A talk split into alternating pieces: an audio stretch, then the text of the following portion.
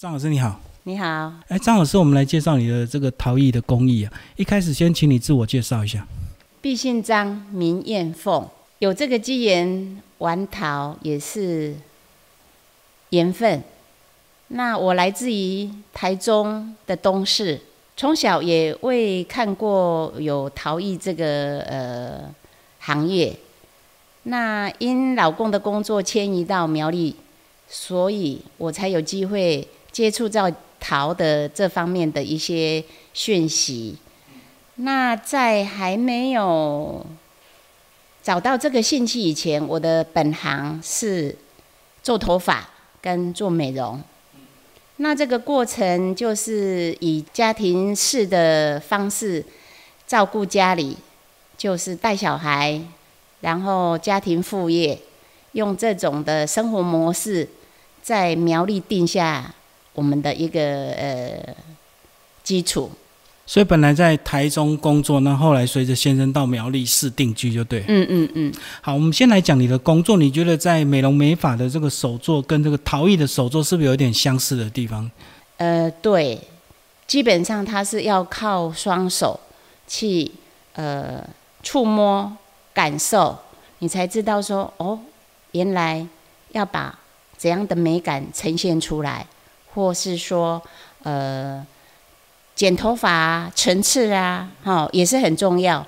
跟捏人物一样，正面、侧面、后脑勺这个角度，如果你抓对了，你做出来的造型就会比较把那个美感呈现出来，这样子。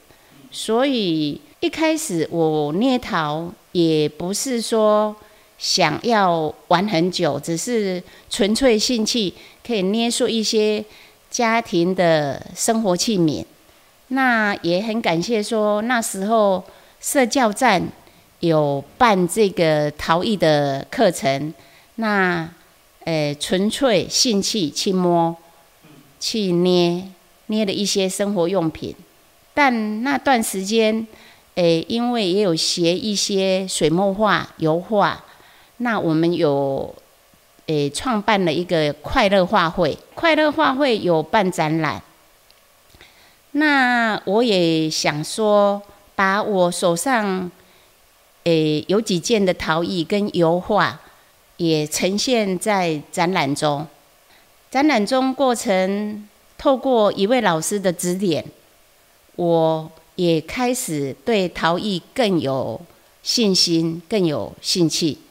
所以从那个时候，我陶艺就持续着一直在诶玩这样子。好，张老师，你讲到那时候你住在文化中心，但是你其实学了很多才艺。嗯，那你要不要讲一下大概学了什么才艺？后来才发现你对陶艺最有感觉。一开始接触，认识了竹雕刻。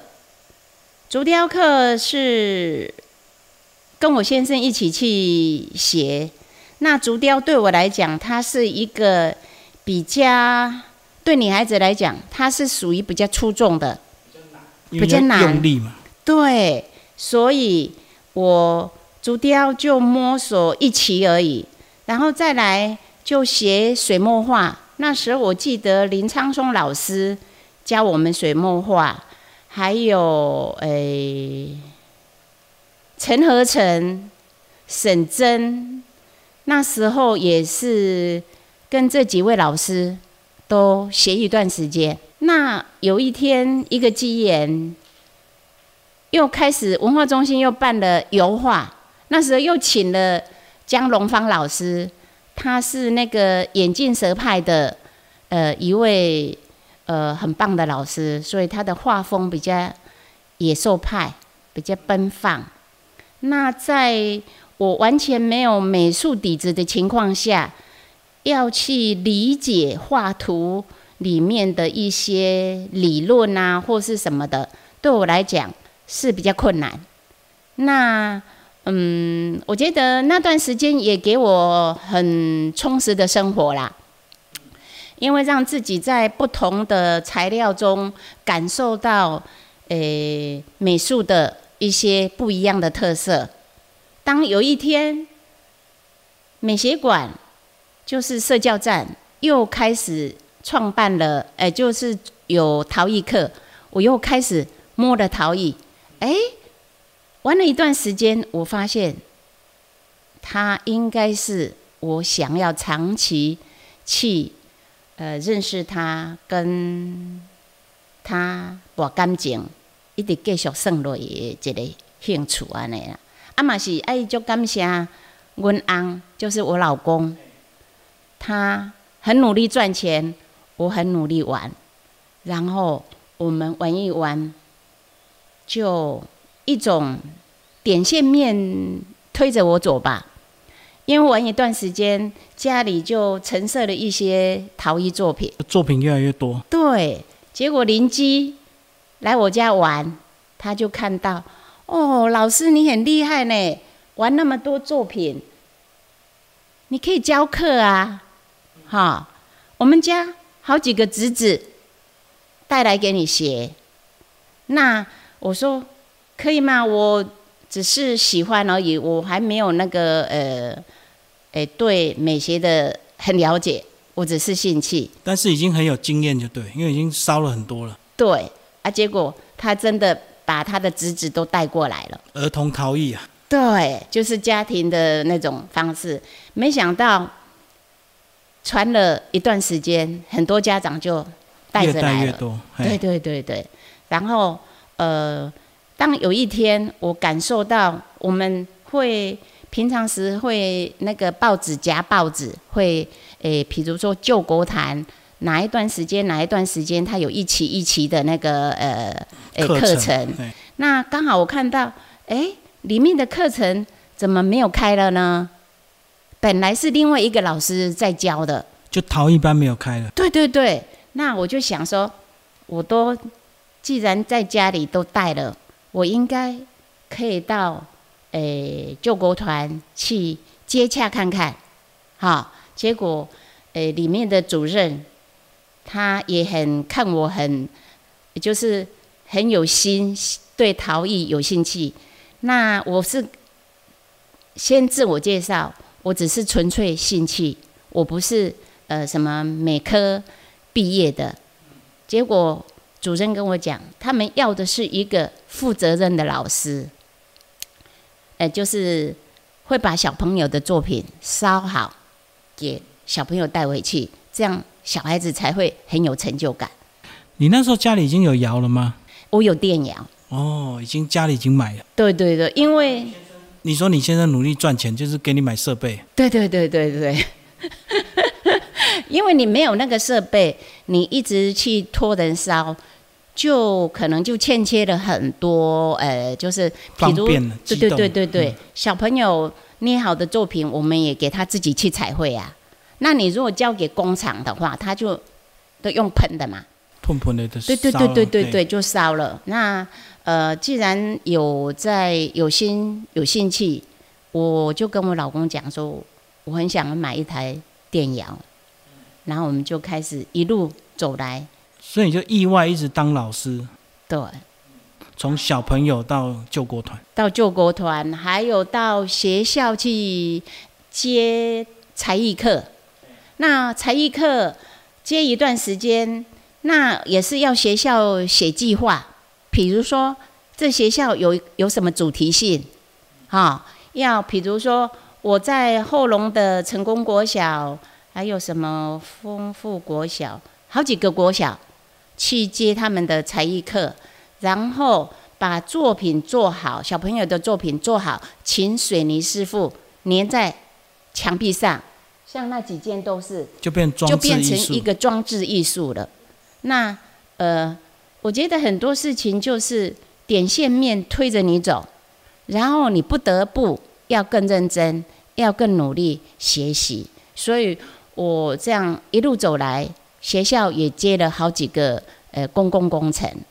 然后我完逃过后，呃，可能就是有影响到邻居的。诶，安静的，也是我自己要换地方了，就是时机到了。对，我就想越来越大了哈。对，我就跟我老公讲，不然我们来找一块地，然后盖一间房子给陶住，自己也住在那边。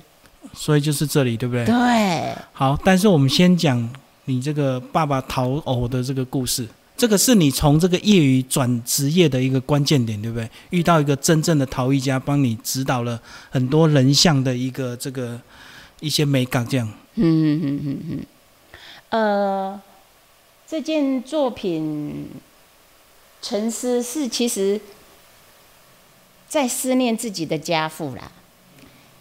爸爸是一个比较，诶，克勤克俭。然后一一双手要养家里八个小孩子，那在九二一的时候，他得到了帕金斯症，然后就那段时间就越来越越没那么健康了，然后就住院住很久。可是那时候我自己也建立了家庭。比较没有去兼顾啊，兼顾到，因为毕竟在东市啊，我在苗栗，哎啊，自己小孩子又小，就是有一天去看爸爸，感受到爸爸的痛，所以就想起他小时候常常为我们的小孩子三餐，就是三餐没办法衔接到，他常常就在树下沉思。也算是度孤是，嗯，也可以这么讲，但是大部分是带着烦恼忧愁的感觉。嗯，小孩太多了。小孩太多了。嗯。嗯，看他生病那种感触，良深。辛苦的爸爸一辈子，现在小孩子都长大了。又生病了，他又没有办法去享受到他现在该有的轻松，所以说回家不知不觉自己就捏塑这个作品来。那有一天妈妈也来了，来苗栗看我，他就看到这件作品，他说：“你在捏谁？”妈妈在问，我说：“我在捏爸爸。”啊，妈妈就说：“啊，你怎么知道爸爸的脚很大？就是一扎拢无穿鞋啊，嘿，啊，所以愈行愈大。对，我们就两个就聊起来，两个就抱在一起。那开始办展览，老师来看这件作品，他可能他也有感受到说，哎，我对陶艺有兴趣吧。”老师就说：“如果说你对陶艺有兴趣，喜欢捏人物，可以来找我。我不知道老师还记得吗？可是老师给我的鼓励，我一直铭记在心啊。对，然后就刚好老师开班，我跟我先生就去报名，一开始学习一些竹编，慢慢上手了，有点。”呃，基础的技术了，老师就开始在雕佛像人物。那我从我的人物也是从那个过程去体会到那些技法、掏空，哈，怎么去捏塑、雕塑的技法。那学一段时间，我感觉我应该跳脱佛像跟呃。人物的一个写实的感觉，因为我再怎样雕，再怎样捏，我也没办法像他们专业捏的栩栩如生。好，我就是用我的方法跳脱比较，呃，可能也是因为有一些年纪了，我就把它，诶，塑造成想到说，呃，小朋友。我自己亲手带的过程，我就第一件作品就先捏我这小朋友坐着在草皮上的那个作品，嘿，那件作品是我的人物第一件创作。心怡，你可以去楼上抱那个可爱宝宝下来，就你小时候的那个，在那个架上。第一件婴儿。第一件人物。好，接下来我们来讲你第一件的这个人物作品。对对对。等于是拜师之后，拜师过后，我第一件独创的作品，用我自己的想法去呃表达我女儿小时候纯真的可爱。所以说那时候捏这个小朋友的时候，我就有从老师的那个技法啦、技巧啦，放在这件作品上，所以我就会去抓五官的比例啦，哈，还有他纯真可爱的模样，不像这件作品是用自己的记忆去捏塑出来。哦，那个就是比较素人型的。对对对，这是还没有学跟老师学的时候，是用我自己的呃感情捏塑出来的。那这件透过老师给我们一些呃捏人物的技法啦，或是说诶要怎样表达，看起来诶五官啊比例比较 OK，看起来就会比较顺眼啊来。然后这件作品过后，我就慢慢。又开始创作后面那一组七坐八爬，是那时候是最可爱、最活泼。我就用我简单的那个想法，然后呃就给他创作出来。那也没想到说，我这件作品一创作出来，烧得我自己也很感动。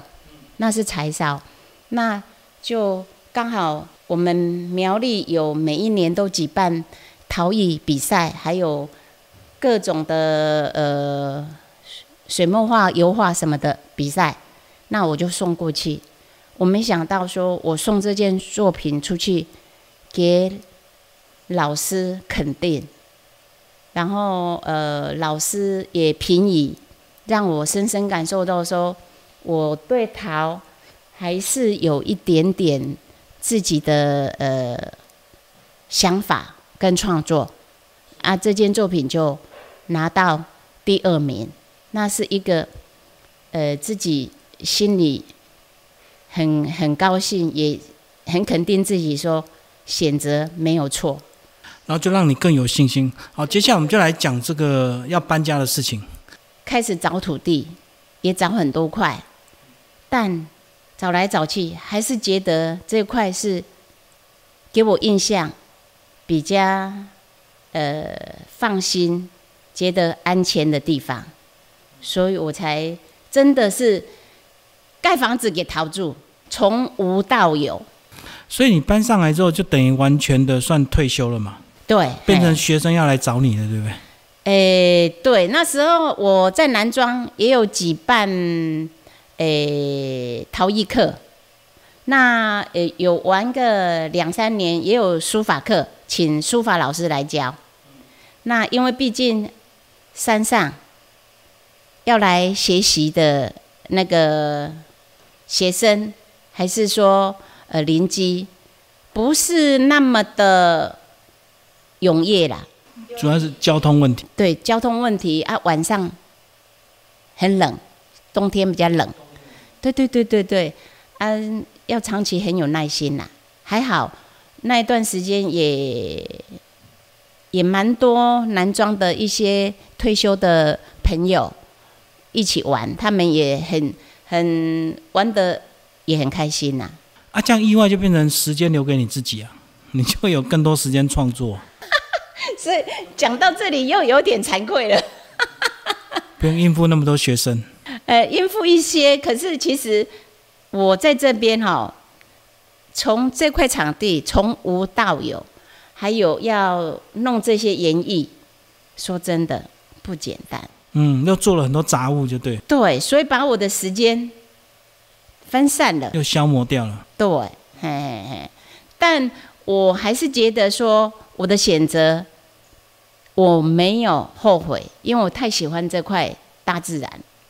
所以，即使我现在创创作的比较少，但我还乐在其中啦。而且来这边意外也给游客一个新的体验，还可以顺便陶艺 DIY。哦，这样讲好了。所以说，很多点线面不是我本身就先预设立场，他会自己互相的牵引。对对对对对。然后我这样子想说，应该有人来捏陶，游客 DIY，我应该是可以呃很 OK 的。可是想象的跟实际的一定有落差，所以我又把我大女儿，她那时候在日本，我给她调回来，因为她学咖啡的，嗯叫回来支援。对对对对，叫回来支援。那诶，结果呢，我的那个收入会有没办法像我们想象的，然后三个房间。小孩子那时候，这个小的在台北，儿子又在苗栗市，所以房间空着，我们又开始在申请做民宿。嗯，所以我觉得很多事情就跟着感觉走吧。那有我们的特色，那我们的客人很多都是对陶艺，或是对于我们的服务，还有我们的环境的干净，还有大自然的美感，也很肯定。所以在经营民宿这段时间，也认识了很多朋友啦。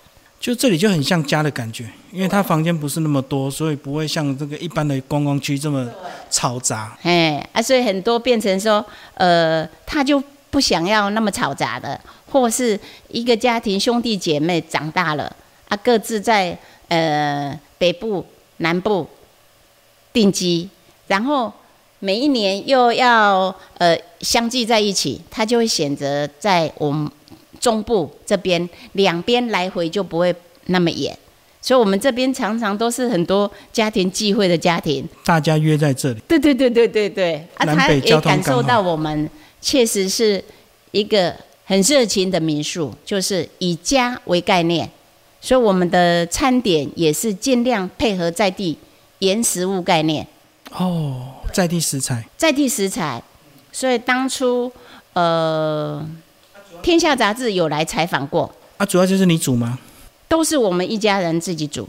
对，所以我们的菜就跟一般的呃半成品啊或是什么的不一样，从头到尾都是早上才煮的。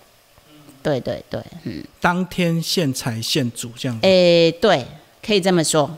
嗯嗯嗯，哎，所以这样一路就有很多意外，对不对？哎，对，因为结婚，然后跟着先生到苗栗上来山上找一块地，然后就意外在那边定居了。嗯嗯嗯嗯，所以说现在是真的是呃慢慢交给年轻人，然后我们就呃还是一样继续玩我们的桃，然后有空就呃出去走走玩玩的这样子。那来到这边地方大师，你的作品就越来越大。反而我现在创作的越做越小。为什么？